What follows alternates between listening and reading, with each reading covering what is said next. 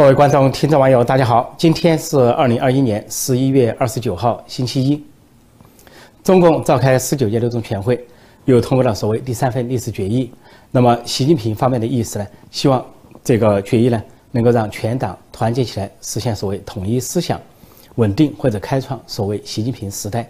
但是这个会开完了，决议呢也公布了，但是看上去呢事与愿违。这个党不仅没有团结，没有凝聚。看上去继续的分化、分裂、斗争，啊，不仅呢有像《学习时报》、中纪委的网站不断出台一些文章，跟习近平唱反调，而且一些领导人像国家副主席王岐山、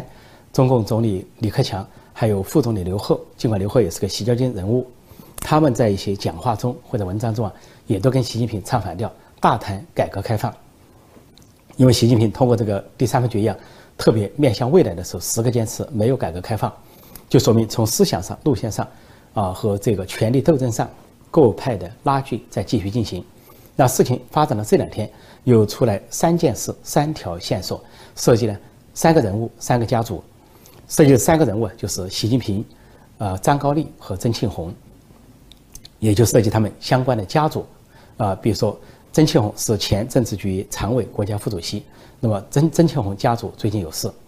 再一个就是张高丽，他是前政治局常委、国务院第一副总理，他本人也出事，家族也有事。然后就是习近平是现任的总书记啊，家族受到牵连。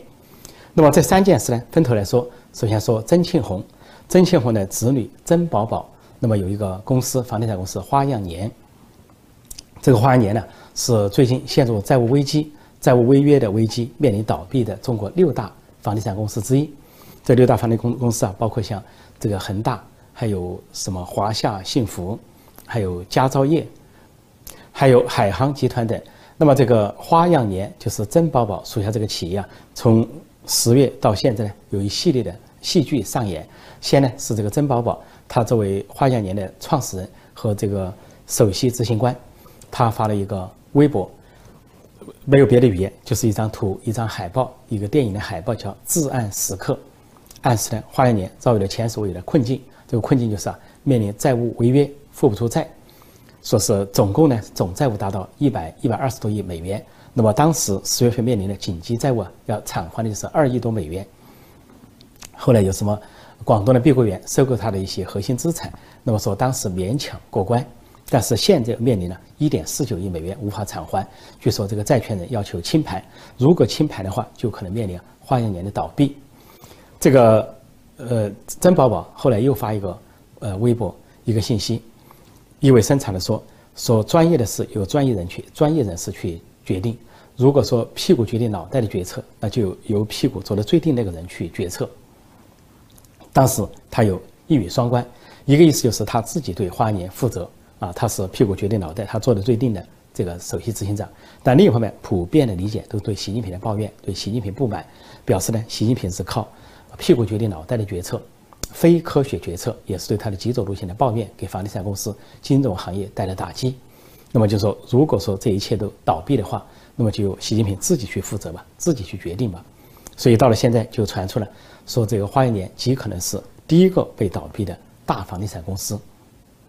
也就是说，如果习近平当局啊见死不救啊。不理不睬的话，那么这个花样年就面临倒闭。而倒闭之后，这个集团公司背后是否涉及到权钱交易啊、官商勾结这些事情呢？也有可能被受到追究。说这就跟曾庆红啊、曾庆红家族呢挂上了钩。另外就是张高丽啊，张高丽呢因为爆出这个丑闻、性丑闻，天大的性丑闻，引起了引起了国际风暴，就是跟网球明星、网球美女彭帅的这个啊不伦不类的这种从性侵害、性逼迫，最后到一种。病态的感情纠葛，就在十月二号被曝光，现在呢成了这个压在北京冬奥会上最大的一块乌云，或者说最后的一根稻草。但是最近两天呢，有英国的《金融时报》最近报道出来说，他是跟这个恒大或者是跟这个花样年有染，就说明恐怕党内呢有人放风，是出口转内销，先放到英国的媒体，英国报媒体报道回来，再倒回来影响中共的政局。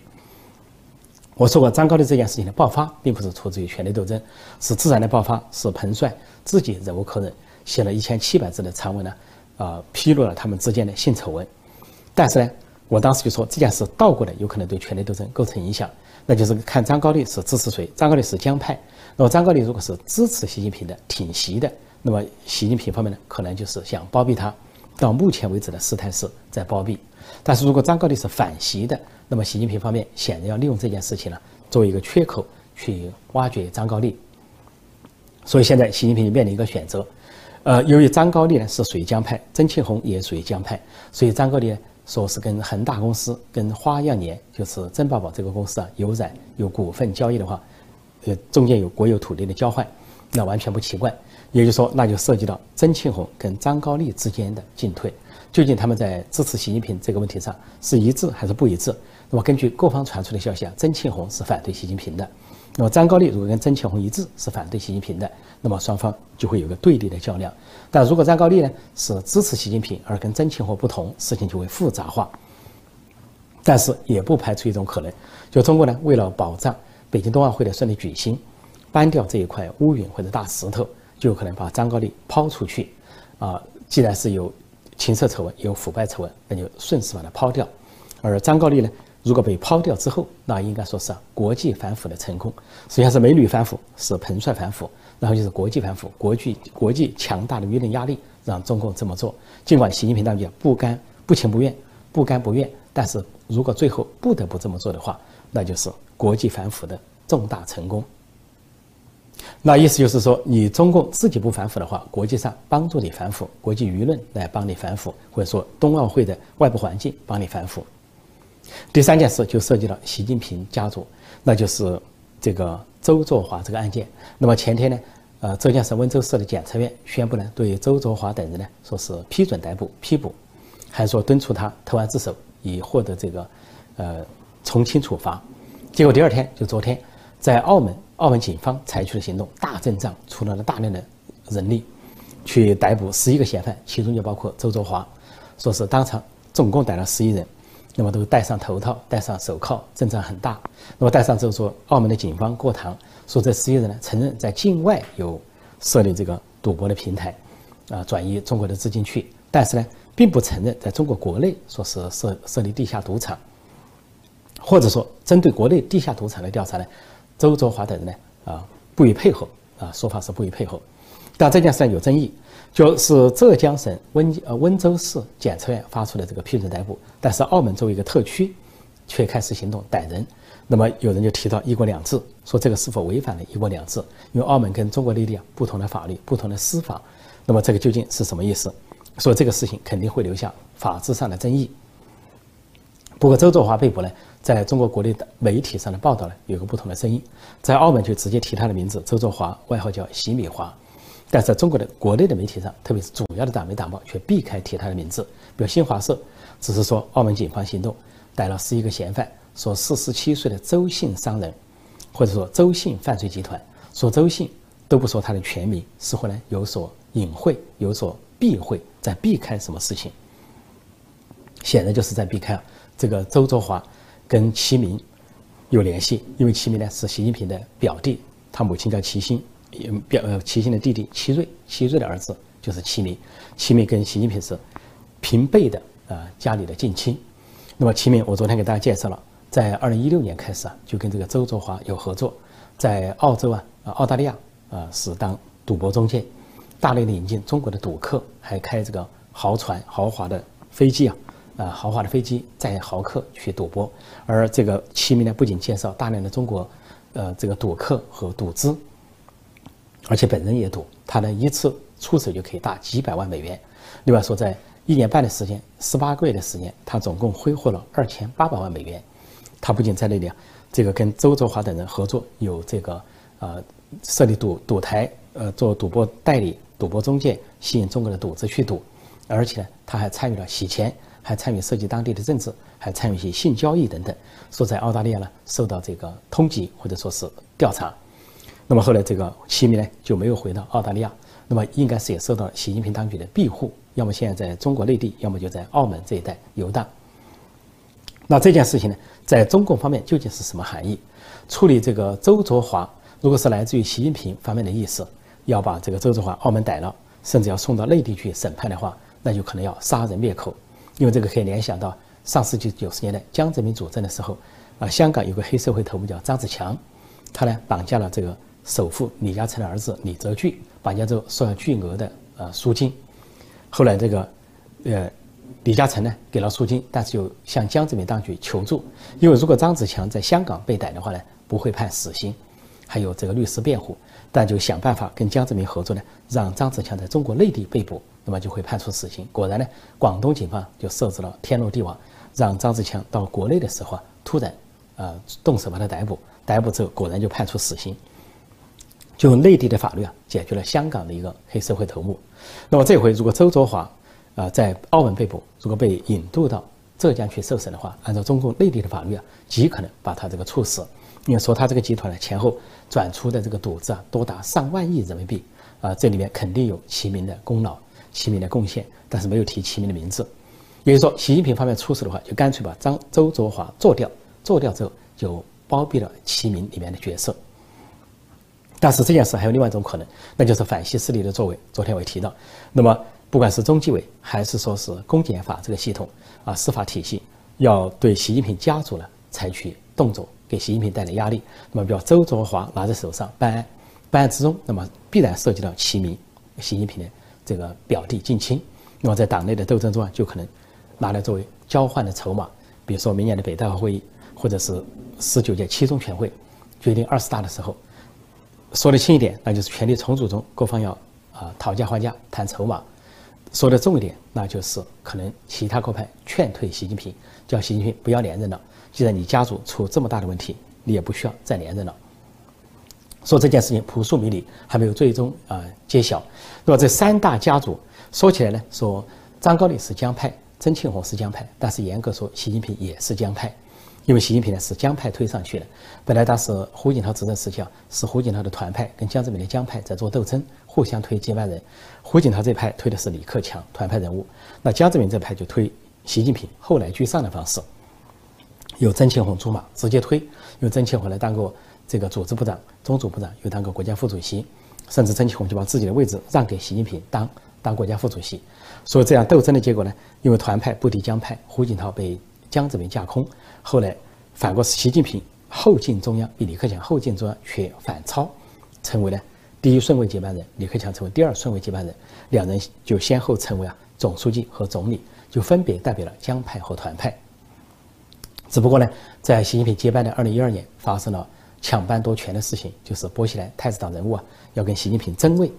这个争位就牵涉到其中一些江派人物。那么当时薄熙来这个争位呢，又闹成了国际丑闻，因为王立军重庆市公安局长副市长夜奔美领馆，暴露了这个丑闻。暴露之后呢，这个当时就形成了临时同盟，就当时的总书记胡锦涛，当时的总理温家宝，帮助习近平接班，就形成了胡温习临时同盟。这个临时同盟形形成之后，对薄熙来实施了逮捕，投入秦城大牢。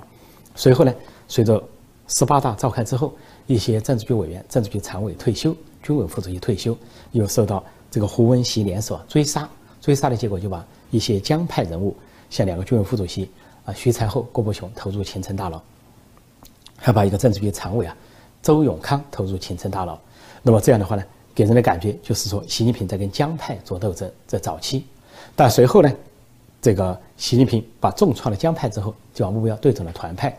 因为习近平呢是。这个过河拆桥啊，翻脸不认人的人，完全是冷血无情，毫无这个所谓恩义可言。既然既可以背叛江派，也可以背叛团派，所以这个临时同盟呢，胡温习临时同盟很快瓦解。因为习近平为了这个个人野心，头脑膨胀啊，头脑发热，要大权独揽，要这个独断乾坤，要创造一个习习近平时代、习近平核心、习近平地位、习近平思想。于是呢，就把斗争的矛头又对准了团派。对准了以李克强、汪洋、胡春华为代表的团派。当然，习近平还有第三条战线，那就是对同属同太子党红二代的人开火，啊，把他们排除在权力中枢之外，包括刘少奇的儿子啊、李先念的女婿啊，或者胡耀邦的啊女婿啊、子女等等。那么就把他自己呢置于一个唯一代表，红二代太子党的唯一代表是混合世袭制的接班人，就从毛一世进入了啊这个毛二世，就是。习近平啊，这个新的红色皇帝。之所以提到习近平也属于江派，或者最早来源于江派，就说习近平家族啊，张高丽家族和曾庆红家族恐怕在经济上有很多的交织啊交集。比如在香港，香港呢不仅有那个，呃，张高丽的养女张小燕和女婿李胜坡在香港，而且呢有这个曾庆红啊这个这个子女啊曾宝宝和他的一些在香港的公司花样年在内的活动。另外呢还有就是习近平的这个子女，就他的姐姐齐乔乔的女儿啊。叫做张燕南，而习家族有十套豪宅在香港，总价值呢六点四亿港元，也就是六四的协议都在这个张燕南的名下。那么这个张燕南、张小燕和啊这个曾宝宝他们之间是否有互动、利益有交织？这很可能。其实还有栗战书的家族也在那里，百亿港元就不就是他的女儿栗前心和。还有栗战书的女婿蔡华波都在那里活动，所以如果他们互相之间都有利益交织的话，所以处置张高丽就陷入更加的困境，更不好办了。那么就不排除另外一个模式，那就是如果要对这个周作华、这个习米华进行杀人灭口的话，还有另外一个模式，就是当年江泽民跟李鹏合作的模式。因为李鹏跟江泽民啊同属这个六四后的获益者，但是李鹏呢是六四屠夫，他自认为有功劳，所谓挽救了党。那江泽民后来居上当了总书记，他不服，但是李鹏家族呢不断的卷入大案，这个江泽民呢就借在大案中帮李鹏去杀人灭口，后来就赢得了李鹏对江泽民的支持，啊，比如说最早，啊李鹏的老婆朱琳在搞了一个所谓长城公司搞非法集资，跟一个商人叫沈太福合作，结果这个集资呢败露说是非法集资，沈太福被抓，那么当时呢这个。江泽民啊，他们知道这个案件之后呢，跟朱琳有关，就把这个沈太福判处死刑，而朱琳没事，那么就相当于讨好了啊这个李鹏。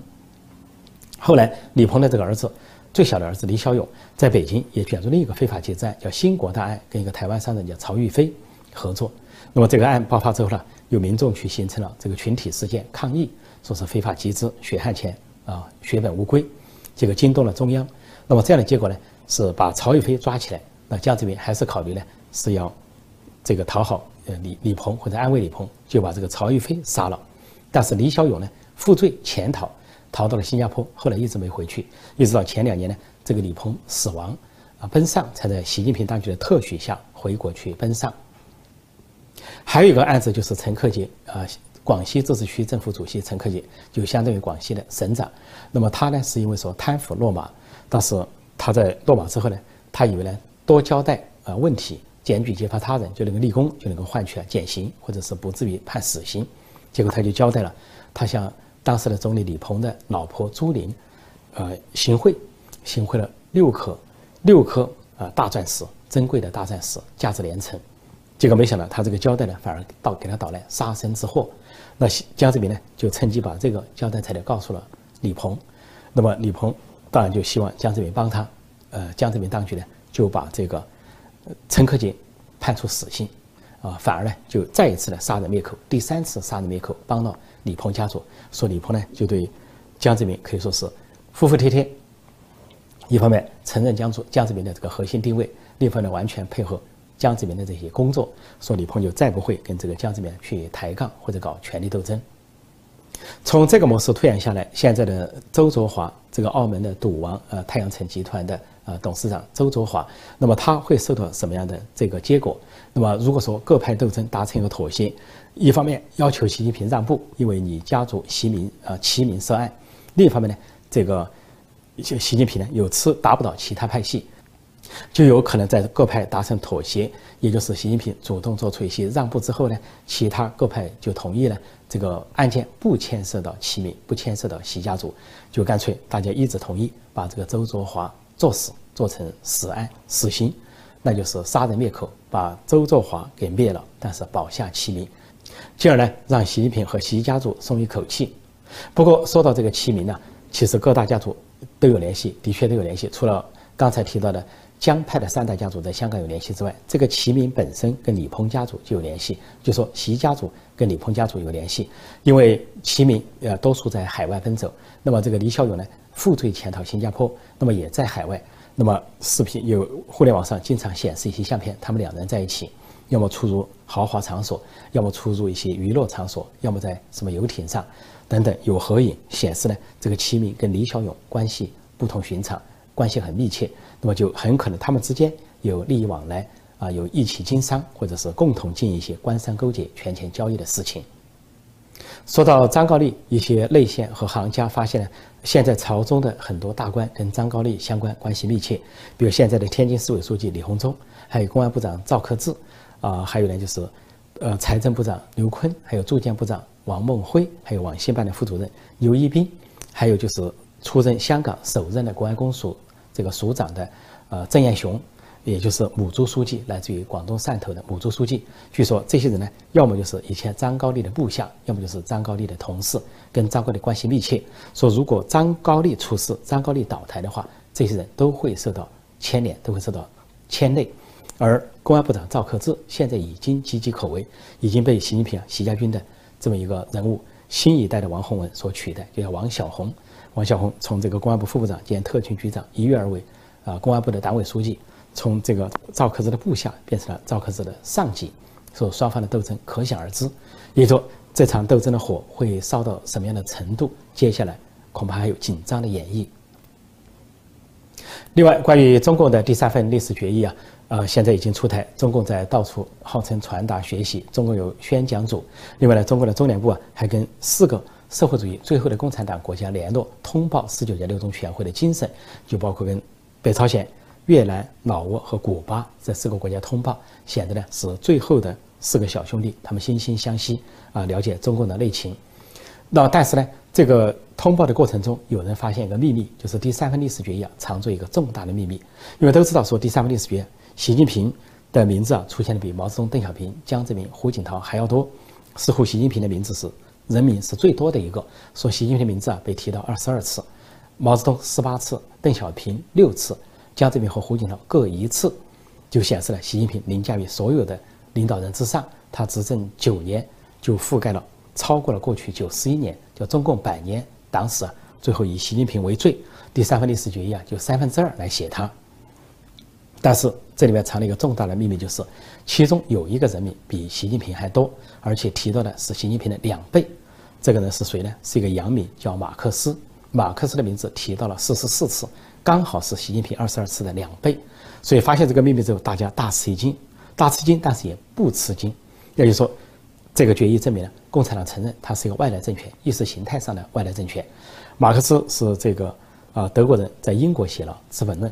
在西欧啊传他的这个邪教是马克思主义或者共产主义、社会主义。当时有个说法，或者共产党宣言就有个说法，说一个幽灵在欧洲游荡。啊，共产主义的幽灵在欧洲游荡，结果在欧洲，准确的说，西欧没有游荡成功，就游荡到了俄罗斯，游荡到东欧。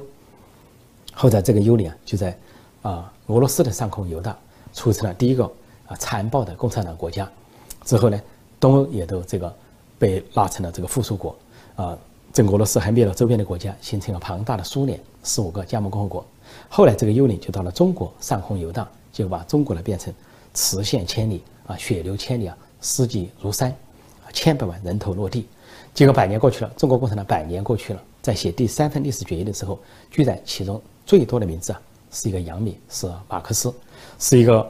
欧洲人不要的人物，或者说是欧洲的学说之一，但是是被淘汰的糟粕，被中国人当成精华捧起来，捧在手上，千秋万代似乎要永续下去，以至于呢，中共的本土的这些领导人都比不上他，啊，不要说毛泽东、邓小平。啊，江泽民、胡锦涛比不上他。现在，就连习近平本人啊，这么的呃自我膨胀，这么的头脑发热，也就提了二十二次，但是提马克思却提了四十四次。彻头彻尾的洋路哲学，就等于承认了那八个字：挟洋自重，崇洋媚外。这就是中共的本色，一个荼毒中华民族、毁灭中国文化的外来邪教政权。好，今天我就暂时讲到这里。提醒新来的朋友，记得点击订阅本频道，并按下小铃铛，以收到及时的节目通知。另外，也欢迎大家订阅陈破空会员网站 c t e n p o k o n g v i p dot com，那里我的著作、畅销书连载，还有文学段子、音频等等。谢谢大家收看收听，再见。